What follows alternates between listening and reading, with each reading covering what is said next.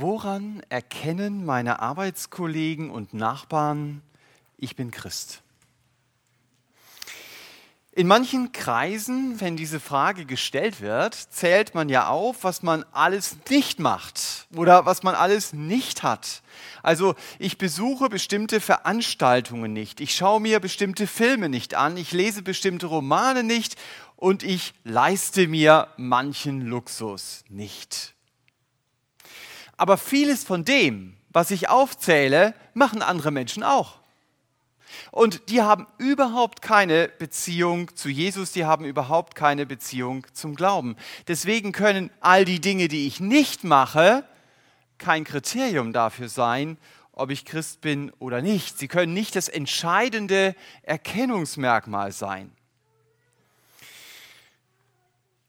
Wenn ich Christ bin, dann geht es mir doch um die Frage, wen liebe ich? Für wen lebe ich? Wem folge ich? So haben wir es ja gerade eben gesungen. Es geht doch um eine Person. Es geht um Jesus Christus. Als Christ bin ich begeistert von der faszinierendsten Persönlichkeit in unserem Weltall. Als sein Fuß diese Erde berührte, indem Jesus als Kind in Bethlehem geboren wurde, da kam Gottes helles Licht in meine dunkle Welt. Und Jesus trat vor allen Dingen mit diesem Anspruch auf, ich bin Gott. Und er trat mit der Herausforderung auf, zeige deine Liebe zu mir, indem du mir nachfolgst. Ich sollte also als Christ dadurch auffallen, dass ich meine Hoffnung auf Jesus setze, dass ich ihm vertraue und dass ich ihm aus Liebe nachfolge. Ich darf mich nicht festmachen an dem, was ich tue, sondern ich darf mich an dem festmachen, was Jesus für mich getan hat. Und dann darf ich natürlich auch darüber nachdenken, was sollte ich jetzt noch machen. Ich habe die Predigt in folgende Sätze gegliedert. Das sind die Fragen jetzt im Hintergrund, die ich eben besprochen habe. Und das Thema wird sein, Jesus zu folgen hat Folgen ganz entsprechend dem Lied, das wir gesungen haben. Es hat Folgen für meine Beziehung zu Gott, es hat Folgen für meinen Umgang mit mir selbst und es hat Folgen für meine Belohnung in der Ewigkeit. Jesus zu folgen hat Folgen für meine Beziehung zu Gott. Dazu möchte ich zunächst mal Matthäus 20 lesen, Vers 28. Da sagt der Herr Jesus, so wie der Sohn des Menschen nicht gekommen ist, um bedient zu werden, sondern um zu dienen und sein Leben zu geben als Lösegeld für viele. Wenn ich verstehen möchte, was Jesus für mich getan hat, dann muss ich ihm natürlich zuhören, wenn er davon redet, warum er dann auf diese Welt gekommen ist.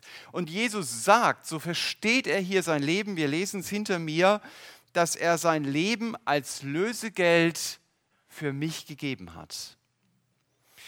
Wenn für mich Lösegeld gezahlt wird, dann heißt es entweder, ich bin eine Geisel oder ich bin schuldig. Auf mich wartet ein Prozess, auf mich wartet eine Strafe, die ich nicht bezahlen kann und jemand anders bezahlt für mich. Beides ist der Fall, wenn Jesus davon redet, ich bin Lösegeld für dich geworden. Die Bibel macht deutlich, dass ich an Gott schuldig geworden bin, weil er mich geschaffen hat, dass ich in einer Beziehung zu ihm lebe. Aber ich klammere Gott aus meinem Leben aus. Ich lebe ohne ihn. Und ich meine, meine Freiheit bedeutet, dass ich sage zu Gott, halte dich aus meinem Leben raus. Und diese Haltung trennt mich von Gott. Gott sagt einmal, das ist die entscheidende Sünde. Sie glauben nicht an mich. Man könnte ergänzen, sondern an sich. Und diese selbstbezogene Haltung die steht wie so eine Trennungsmauer auf der einen Seite zwischen mir und auf der anderen Seite zwischen Gott. Und diese selbstbezogene Lebenseinstellung bringt auch ihre Früchte, wie Hassen, neiden, andere verletzen, lügen. Aber es geht zuerst um diese Sündenwurzel und nicht zuerst um die Früchte.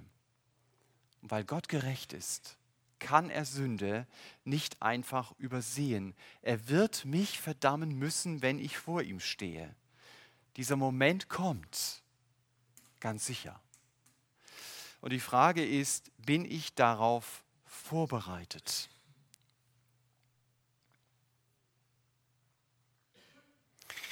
Tote Schafe sind für uns kein schöner Anblick. Aber das war die Möglichkeit in der Zeit, bevor Jesus kam, damit Menschen sich darauf vorbereitet haben, vor Gott als Richter zu stehen. Wenn wir den ersten Teil der Bibel, das Alte Testament, lesen, dann sehen wir, dass die Israeliten Schafe oder eben auch andere Tiere geopfert haben und dass sie das Blut dieser Tiere benutzt haben, um ihre Sünde zu bedecken. Und während das Schaf starb, legten sie dann ihre Hand auf dieses Tier und glaubten, dieses Tier stirbt jetzt für meine Schuld. Das war eine symbolische Handlung, die Gott ihnen gegeben hatte, damit sie irgendwie in ihrem Leben mit ihrer Sünde klarkommen konnten. Aber es ging dabei, und das ist ganz wesentlich, nicht nur um diese äußere Handlung, sondern es ging vor allen Dingen um die innere Haltung. Denn wenn jemand nicht geglaubt hat, dieses Tier stirbt jetzt für mich, dann hätte er dieses Tier auch nicht opfern müssen, dann wäre es umsonst gestorben. Also die Schuld wurde dann in diesem Fall nicht bedeckt. Der Sünder stand irgendwann mit seiner Schuld dann vor Gott und er musste selber oder er muss dann selber für seine Schuld gerade stehen und die Strafe tragen. Das ist die ewige Trennung von Gott, wenn er nicht geglaubt hat, diesem Tier liegt jetzt meine Schuld. Wir haben in der Mitarbeiterandacht letztens über einen Vergleich geredet und den fand ich faszinierend, deswegen möchte ich ihn hier bringen. Das ist natürlich eine herrliche Bergwelt hinter mir. Jetzt braucht ihr etwas Fantasie, wenn ihr euch diese herrliche Bergwelt von der Größe her vorstellt, als wären das einfach nur Tierkadaver aufgeschichtet. Acht Kilometer hoch.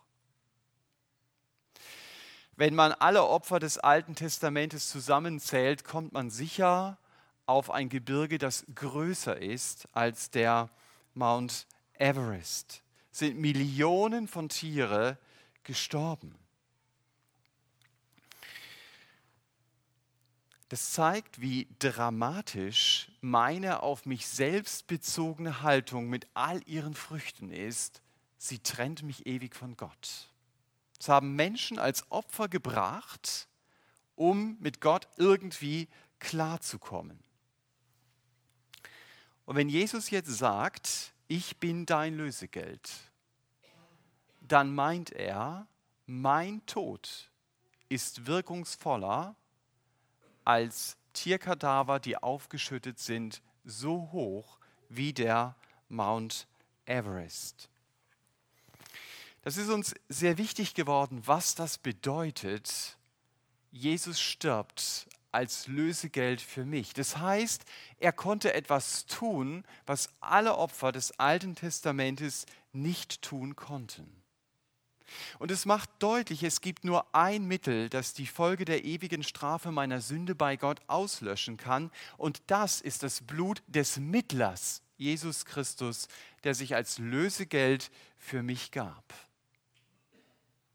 Das haben wir gelesen. Jesus gibt sich als Lösegeld. Das heißt, er wurde zum größten Betrüger, er wurde zum größten Massenmörder, Lügner, Playboy, Egoist, der je über diese Erde gelaufen ist, weil er meine Schuld genommen hat. Als Jesus meine Schuld nahm, wurde er zum größten Rebell Gott gegenüber, damit ich eine Beziehung zu Gott bekommen kann. Und das Einzige, was ich jetzt machen muss, ist, ich muss glauben, Jesus hängt an diesem Kreuz für meine Rebellion und für meine persönliche Schuld. Und wenn ich Jesus diese egoistische Lebenshaltung, diese Lebenshaltung ohne Gott zu leben, bekenne mit allem, was dazugehört, dann wird sein Opfer auch für mich wirksam. Dann erlebe ich Gottes Vergebung persönlich. Dann kann ich Gott als meinem Richter begegnen, weil meine Schuld vergeben ist, weil meine Anklageschrift gelöscht ist. Jesus als mein Retter hat Lösegeld für mich gezahlt. Und deswegen kann ich mich auf die Begegnung mit Gott freuen. Wir haben in der Kindersegnung manches von dieser Freude gehört. Das ist der Ursprung. Ich bin mit Gott versöhnt, wenn ich dieses Geschenk angenommen habe. Ich muss keine Angst mehr davor haben, was nach dem Tod kommt, weil ich ja weiß, wer kommt. Ich weiß, derjenige kommt, der aus Liebe zu mir sein Leben für mich gab und der von den Toten auferstanden ist, damit deutlich wird, ja, Gott hat sein Opfer angenommen, denn Jesus hängt nicht mehr am Kreuz. Er lebt, er ist da, ich kann mit ihm reden, ich kann eine Beziehung zu ihm haben. Die Auferstehung von Jesus Christus macht deutlich, der Tod konnte ihn nicht festhalten. Und deswegen ist für Christen die Zeit nach dem Tod kein Schrecken mehr. Jesus zu folgen hat also Folgen für meine Beziehung zu Gott. Wenn ich sein unfassbares Sühnopfer für mich persönlich annehme, dann bekomme ich eine Beziehung, die ich mir selber niemals hätte erarbeiten können. Das ist die größte Folge, die ich erleben kann, wenn ich zu Jesus komme. Jesus hat aber nicht nur für meine Schuld bezahlt, damit ich eben eine Beziehung zu Gott bekommen kann. Er hat sein Leben auch als Lösegeld gegeben, um mich aus der Geißelhaft meines Ego-Gefängnisses loszukaufen. Ich soll seine Freiheit erleben von meinem egozentrischen Wesen. Und deshalb ist mein zweiter Punkt, Jesus zu folgen, hat Folgen für den Umgang mit mir selbst. Ich möchte dazu aus Matthäus 16 lesen, Matthäus 16 ab Vers 24. Dann sprach Jesus zu seinen Jüngern, wenn jemand mir nachkommen will, verleugne er sich selbst und nehme sein Kreuz auf und folge mir nach. Denn wer sein Leben retten will, wird es verlieren, wer aber sein Leben verliert um meinetwillen, wird es finden. Denn was wird es einem Menschen nützen, wenn er die ganze Welt gewönne, aber sein Leben einbüßte? Oder was wird ein Mensch als Lösegeld geben für sein Leben? Denn der Sohn des Menschen wird kommen in der Herrlichkeit seines Vaters mit seinen Engeln, und dann wird er einem jeden vergelten nach seinem Tun. Wahrlich, ich sage euch, es sind einige von denen, die hier stehen, die werden den Tod keinesfalls schmecken, bis sie den Sohn des Menschen haben kommen sehen in seinem Reich. Die zentrale Aussage dieses Textes ist, wenn mir jemand nachkommen will, dann verleugne er sich selbst und nehme sein Kreuz auf sich und folge mir nach. So soll oder besser gesagt, so darf und so kann ich mit mir selbst umgehen, wenn ich Jesus nachfolge. Denn Jesus hat einen hohen Preis dafür bezahlt, dass ich nicht mehr so selbstbezogen leben muss wie bisher. Und das darf ich auch. Wenn ich zu Jesus umkehre, dann wird Jesus der Herr in meinem Leben. Das heißt, ich bin nicht mehr mit dieser Grundsatzhaltung unterwegs, Gott soll mir nicht mehr in mein Leben hineinreden. Das Problem ist nur, dass mein Egoismus mir ständig reinquatscht und mich erinnert, pass auf, vergiss nicht an dich zu denken. Setz dich durch. Suche das, was dir gut tut. Und dann lese ich christliche Bücher, die mich darauf hinweisen, wenn Jesus in Matthäus 22 ab Vers 37 sagt, liebe Gott und deinen Nächsten wie dich selbst, dann meint er damit eigentlich, liebe zunächst mal dich selbst.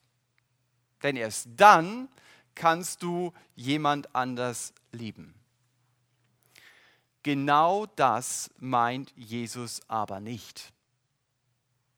Ich bin dazu befreit, mich selbst zu verleugnen. Wenn Jesus meinen würde, ich bräuchte Nachhilfestunden in Selbstliebe, dann würde er sagen, liebe deinen Nächsten und dich selbst. Aber in diesem Text sagt der Herr Jesus, liebe deinen Nächsten wie dich selbst. Das heißt, er setzt automatisch voraus, ich stelle mich von Natur aus in den Mittelpunkt. Wenn Jesus sagen wollte, ich muss mich erstmal selbst lieben, dann hätten wir hier drei Gebote. liebe Gott, liebe dich selbst und liebe deinen Nächsten. Aber dieser Text macht sehr deutlich, dass Jesus sagt, da gibt es ein zweites Gebot. Er redet nicht von einem dritten Gebot. Den Nächsten zu lieben ist das zweite Gebot und damit ist Jesus so gar nicht auf der Schiene des Psychoanalytikers Erich Fromm, der schreibt, das Problem ist nicht, dass wir zu selbstsüchtig sind, sondern dass wir uns selbst nicht genug lieben. Also ganz ehrlich, das Problem habe ich nicht. Paulus hatte das auch nicht.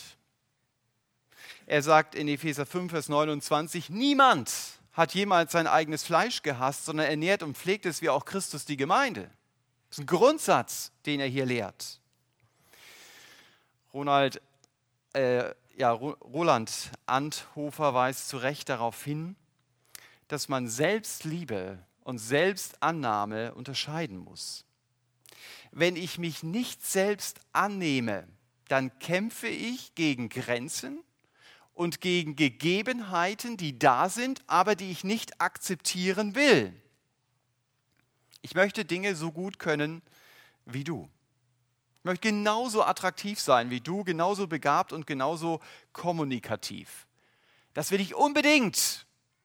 Und weil das nicht so ist, deswegen rebelliere ich im Grunde genommen gegen Gott. Es nervt mich, dass ich nicht so bin wie du.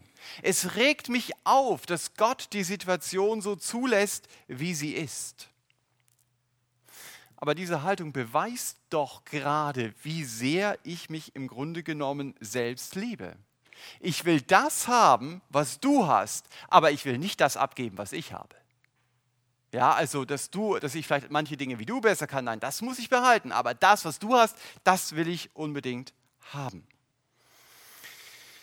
Wenn mir jemand mit dieser Einstellung dann sagt, Thomas, lieb zunächst erst einmal dich selber, dann tut mir das gut. Das Problem ist nur, es hilft mir nicht. Es hilft mir mehr, wenn jemand mir sagt, Thomas, nimm dich nicht so wichtig.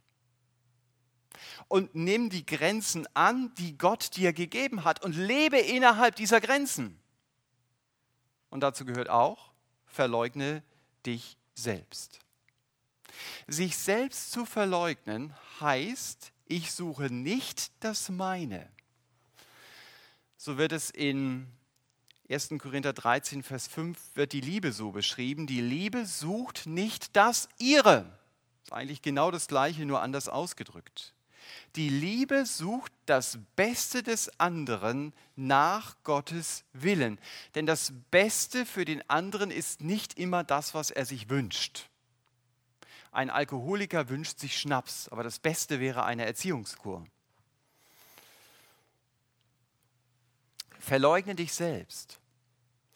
Das sind Worte, die passen so gar nicht in unsere Zeit, in der Jesus nachzufolgen gleichgesetzt wird mit, ich fahre in emotionaler Hochstimmung hinter Jesus auf einem Festwagen mit bunten Luftballons hinterher und feiere ihn als meinen König.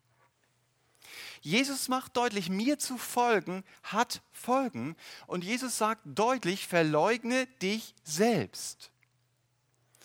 Wenn ich jemanden verleugne, zum Beispiel am Telefon, dann sage ich, die Person ist nicht da aber dabei sitzt die Person gerade neben mir. Also auf diese gängige Lüge im Büro sollte ich mich als Christ niemals einlassen. Aber hier redet Jesus von Selbstverleugnung als Folge davon, wenn ich mit Jesus unterwegs bin. Wenn ich mich selbst verleugne, sage ich im Grunde genommen, ich bin nicht da. Und das ist, was Jesus hier auch meint. Wenn ich mich selber verleugne, dann sage ich in Situationen meines Alltags, ich bin nicht da. Jesus sagt, wenn du den Weg hinter mir her gehen möchtest, dann musst du immer wieder mal zu dir sagen, ich bin jetzt nicht da. Oder es ist jetzt nicht so wichtig, was ich will, weil Gott etwas anderes möchte. Und deshalb will ich das tun, was Gott will, auch wenn es mir schwerfällt. Das steht auf einem ganz anderen Papier. Das fällt mir nicht immer leicht. Wenn ich ein Leben mit Jesus beginne, dann merke ich, es gibt einen Kampf, den habe ich vorher gar nicht gekannt. Es war kein Problem zu lügen, wenn es mir Vorteile brachte. Warum denn nicht? Und jetzt meldet sich der Heilige Geist und sagt, das kannst du so nicht sagen. Ja, warum denn nicht? Das ist nicht die Wahrheit. Okay? Wenn es Beziehungsstress gab, dann habe ich das vorher, je nach Temperament, aber dann habe ich es einfach ausgesessen zum Beispiel. Und jetzt merke ich, ich sollte zu dem anderen hingehen und sagen, du, das tut mir leid, dass ich dich so angegiftet habe. Das fällt mir aber schwer, so ein Gespräch zu suchen. Leichter wäre es, nichts zu sagen. Die Sache einfach mal auf sich beruhen zu lassen, wie man so schön sagt. Das sind Momente, in denen kann das Wort des Herrn Jesus mir wehtun. Wenn er sagt, Thomas, verleugne dich selbst, wenn du mir folgen willst. Sage jetzt Ja zu meinem Willen und sage Nein zu deinem Willen. Mit dieser Ansage, verleugne dich selbst, trifft der Herr Jesus mich ins Mark. Denn ich bin ja jemand, dem es ganz stark um sich selber geht. Und wenn der Herr Jesus mir eine Freiheit schenken will, dann die Freiheit von mir selbst.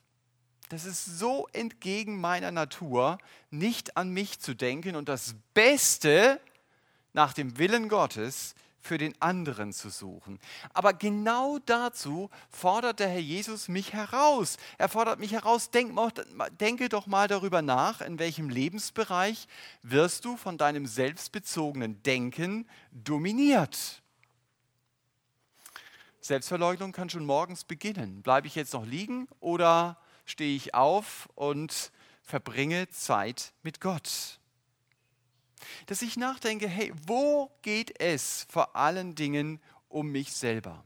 In welchem Lebensbereich will ich vielleicht gar nicht wissen, was Gott denkt, weil ich das schon ahne und das ist mir nicht so genehm. Irgendwie haben wir es uns abgewöhnt zu denken, der Weg mit Jesus kann mich etwas kosten. Aber der Herr Jesus macht in dieser Bibelstelle sehr deutlich, der kann nicht nur etwas kosten, der wird mich etwas kosten. Wenn Jesus hier sagt, verleugne dich selbst, dann beinhaltet das doch, dass dieser Weg mich auch meine Vorstellungen und meine Wünsche kosten wird. Aber genau das ist der Weg, auf dem ich Jesus ähnlicher werde. Das ist der Weg, den Jesus selber gegangen ist und auf dem er mich mitnehmen möchte. Er sagt sogar hier, nimm dein Kreuz auf dich. Diese Bibelstelle wird oft sehr oberflächlich ausgelegt. Das Kreuz ist dann das Krankheitsleiden, der bösartige Chef oder irgendeine andere Schwierigkeit. Ich bin überzeugt, dass Jesus hier was ganz anderes ausdrücken will. Wenn ich als Zeitgenosse des Herrn Jesus mit einem Kreuz durch Jerusalem gelaufen bin, war klar, ich bin auf dem Weg zu meinem Tod. Leute, die mit dem Kreuz durch Jerusalem liefen, waren zum Tod verurteilt. Jesus hätte hier im Grunde genommen auch sagen können, sei bereit, mit mir zu sterben, wenn du mir nachfolgen willst. Keine gute Botschaft heute Morgen. Ne? Aber das kann mir passieren, wenn ich auf dem Weg mit Jesus unterwegs bin. Ich stand letzte Woche vor einer Zelle im Konzentrationslager Buchenwald, in der Paul Schneider gesessen hatte. Er wurde umgebracht, weil er in seinem verschärften Arrest Gefangenen immer wieder Bibelverse zugerufen hat, um ihnen Mut zu machen. Und wenn du dann vor dieser Zelle stehst, dann fragst du dich, würde ich das auch tun? Wenn ich weiß, was die Konsequenz ist. Ich muss euch ganz ehrlich sagen, wenn ich ehrlich bin mit mir selber, dann muss ich mir die Frage so beantworten, das würde ich nicht machen. Dazu bin ich zu feige. Dazu habe ich keine Kraft. Mir fällt es ja jetzt schon schwer, mich massiv selbst zu verleugnen und dem anderen das Beste zu gönnen. Aber ich finde es so super, dass ich dabei nicht stehen bleiben muss. Die gute Nachricht ist doch, ich muss es auch gar nicht mit meiner eigenen Kraft schaffen, mich zu verleugnen. Gott will mir die Kraft dazu schenken. Gott wartet auf mein Gebet, dass ich sage, Herr Jesus, du siehst, ich schaffe das nicht. Ich kann mich selber nicht verleugnen. Aber ich weiß, das genau ist der Weg dir nach. Und deswegen bitte gib mir die Kraft, dass ich mich verleugnen kann, dass ich mich nicht so wichtig nehme und dass ich deinen Willen als das Wichtigste in meinem Leben ansehe. Wenn ich Jesus als meinen Retter kennengelernt habe, dann heißt das ja nicht, mein Egoismus geht freiwillig. Ich muss mich mit Gottes Kraft immer wieder bewusst dagegen entscheiden, eben das zu tun, was Gott möchte. Und das kann manchmal etwas anderes sein als mein eigener Wille. Natürlich, wenn Gott das will, was ich will, dann lässt er mir meinen Willen. Aber manchmal gibt es auch einen Konflikt. Ich glaube, der Herr Jesus gibt mir schon jetzt eine Menge Möglichkeiten, den anderen wichtiger zu nehmen als mich selbst. Zum Beispiel eben nicht bei meinem Beleidigtsein stehen zu bleiben, nach dem Motto, ich will jetzt aber beleidigt sein, ich will jetzt aber trotzig sein, sondern auf den anderen zuzugehen. Er gibt mir jetzt schon Möglichkeiten, Opfer für Jesus zu bringen, die wirklich Opfer sind in meinem Leben. Das heißt es praktisch mich selber zu verleugnen. Ich glaube, wir haben verstanden, Jesus zu folgen hat Folgen für den Umgang mit mir selbst. Ich bin dazu befreit, mich selbst verleugnen zu können. Nimm es in Anspruch. Aus Liebe zu Jesus. Ein dritter Punkt, Jesus zu folgen, hat Folgen für meine Belohnung in der Ewigkeit. Das ist der gleiche Text. Jesus sagt, wenn wir unser Leben verlieren, es also verleugnen, dann werden wir es finden. Oder man könnte auch sagen, wir werden es gewinnen. Ab Vers 27 sagt der Herr Jesus, wenn du nicht nur davon träumst, was ich dir sage, sondern es tatsächlich tust, wartet eine Belohnung auf dich. Wenn hier steht, er wird jedem vergelten nach seinem Tun, dann kann ich nicht erkennen, warum hier nur Menschen gemeint sein sollen, die nicht mit Jesus unterwegs sind. Also vom gesamtbiblischen Kontext schließt es die anderen ein. Auch die anderen, die, die mit Jesus unterwegs sind, die werden nach ihrem Tun belohnt. Ich möchte ergänzend einen Text lesen, der hier nicht auf der Folie steht, aus 1. Korinther 3 ab Vers 11. Paulus beschreibt sehr konkret, was Lohn heißt. Er sagt, denn, einem andere, ein, denn einen anderen Grund kann niemand legen, außer dem, der gelegt ist, welcher ist Jesus Christus. Wenn aber jemand auf diesen Grund Gold, Silber, kostbare Steine, Holz, Heu, Stroh baut, so wird das Werk eines jeden offenbar werden, denn der Tag wird es klar machen, weil er in Feuer offenbart wird. Und wie das Werk eines jeden beschaffen ist, das wird das Feuer erweisen. Wenn jemandes Werk bleiben wird, das er darauf gebaut hat, so wird er Lohn empfangen. Wenn jemandes Werk verbrennen wird, so wird er Schaden leiden. Er selbst aber wird gerettet, doch so wie das Feuer. Wisst ihr nicht, dass ihr Gottes Tempel seid und der Geist Gottes in euch wohnt? Wenn jemand den Tempel Gottes verdirbt, dem wird Gott verderben, denn der Tempel Gottes ist heilig und der seid ihr. Paulus macht also in diesem Text deutlich im Blick auf Christen das Lebensfundament muss Jesus Christus sein. Und wenn ich Jesus nachfolge, dann ist es so, als wenn ich auf dieses Fundament mit verschiedenen Materialien etwas baue.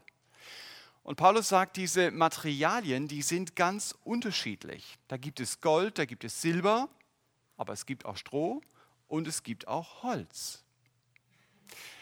Diese Perspektive, die wir hier gelesen haben, ist Gottes Perspektive. Aus unserer menschlichen Perspektive sieht manches vielleicht ganz anders aus. Da gibt es vielleicht Papier, extra aus dem Bastelladen besorgt. Äh, dieses Papier sieht sehr golden aus für uns. Das heißt, ich habe sehr viel Erfolg in meinem Leben. Mir geht es finanziell gut, mir geht es familiär hervorragend, ich werde anerkannt. Da gibt es Leute, die beneiden mich und sagen, Mann, der hat so viele goldene Punkte in seinem Leben, ist das nicht super? Das möchte ich auch. Und wenn man mich fragt, wie geht's dir, dann würde ich sagen, super. Aber ich vergesse etwas, wenn es um Belohnung geht. Diese Dinge sehen zwar toll aus, diese Dinge glänzen, aber sie sind Papier. Und wenn Paulus hier davon redet, dass es verbrennt, dann brennt's. Und es sah doch so toll aus.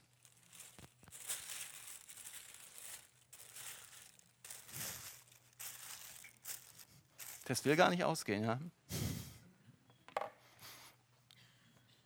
Anderes sieht auf dieser Erde gar nicht super aus. Wenn ich Sonntag oder, oder in der Woche, oder Woche für Woche versuche, jemandem zu helfen, auf dem Weg mit Jesus weiterzukommen, und das ist so zäh. Wenn ich nach Rumänien fahre, um dort irgendwelchen Christen zu helfen, dann fragt man sich, warum setzt der dafür seinen Urlaub ein? Der braucht doch eigentlich Erholung. So sieht es bei uns aus. Bei Gott kann das vielleicht wirklich so ein toller Stein sein.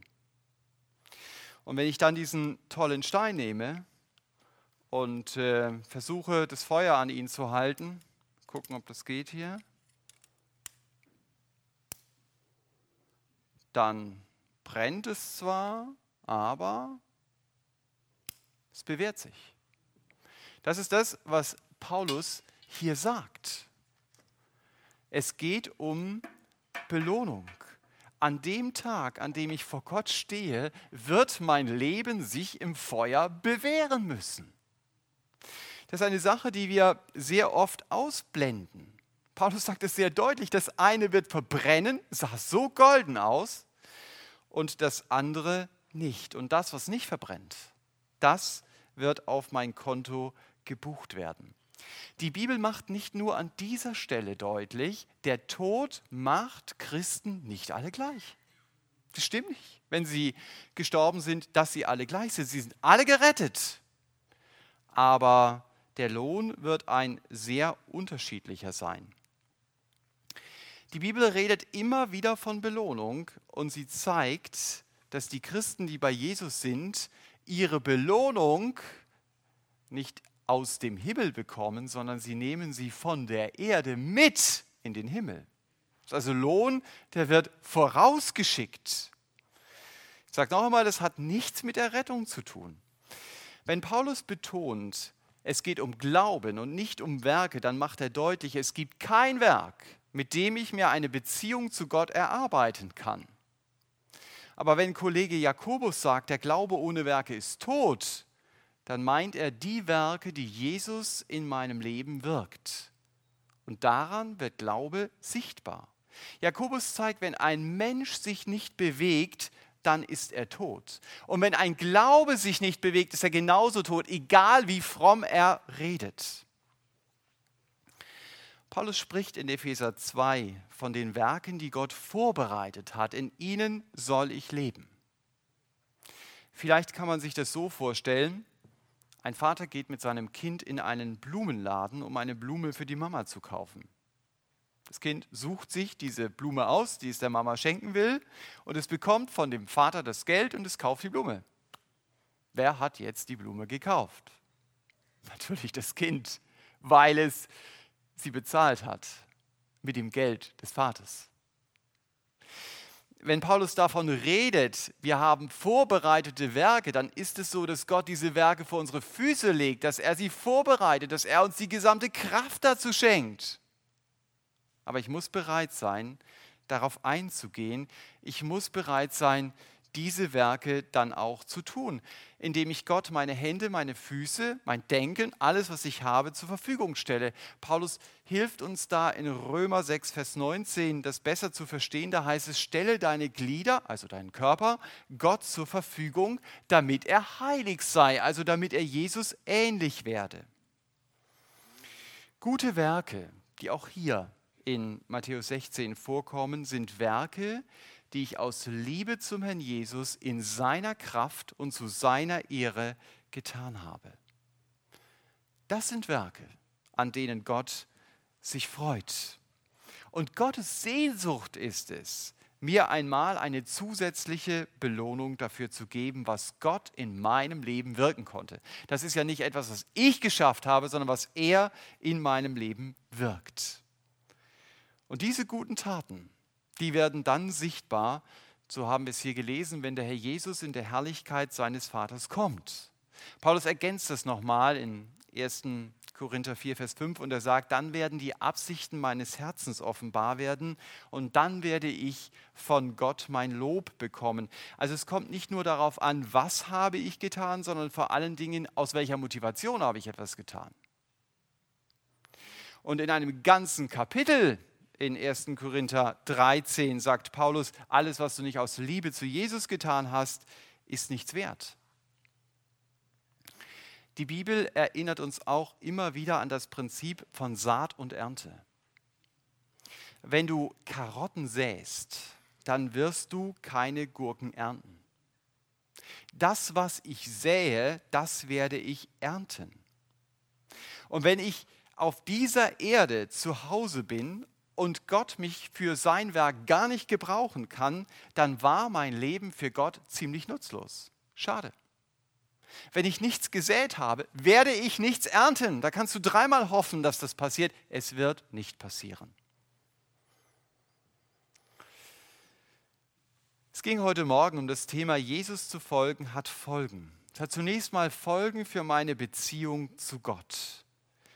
Nur durch Jesus bekomme ich überhaupt eine Beziehung zu Gott. Wir haben gesehen, sein Blut löscht Sünde wirklich aus, im Gegensatz zu den vielen Opfern des Alten Testamentes.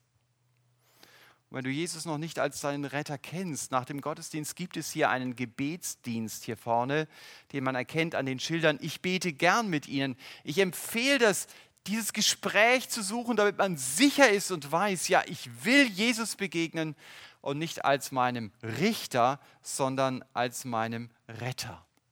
Darauf sollte ich vorbereitet sein. Jesus zu folgen hat Folgen im Umgang mit mir selbst. Jesus sagt deutlich, der Weg ihm nach heißt nicht, liebe dich selbst, sondern er heißt, verleugne dich selbst. Dazu hat Jesus mich befreit.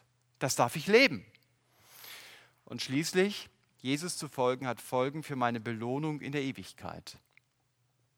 Der Tod macht nicht alle gleich. Wer nichts gesät hat, was für Gott wichtig ist, der wird nichts ernten.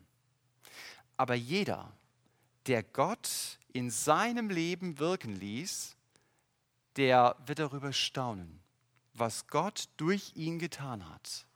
Und er wird sich darüber freuen, dass sein Lebenswerk nicht verbrennt, weil es aus Liebe zu Jesus getan ist. Amen.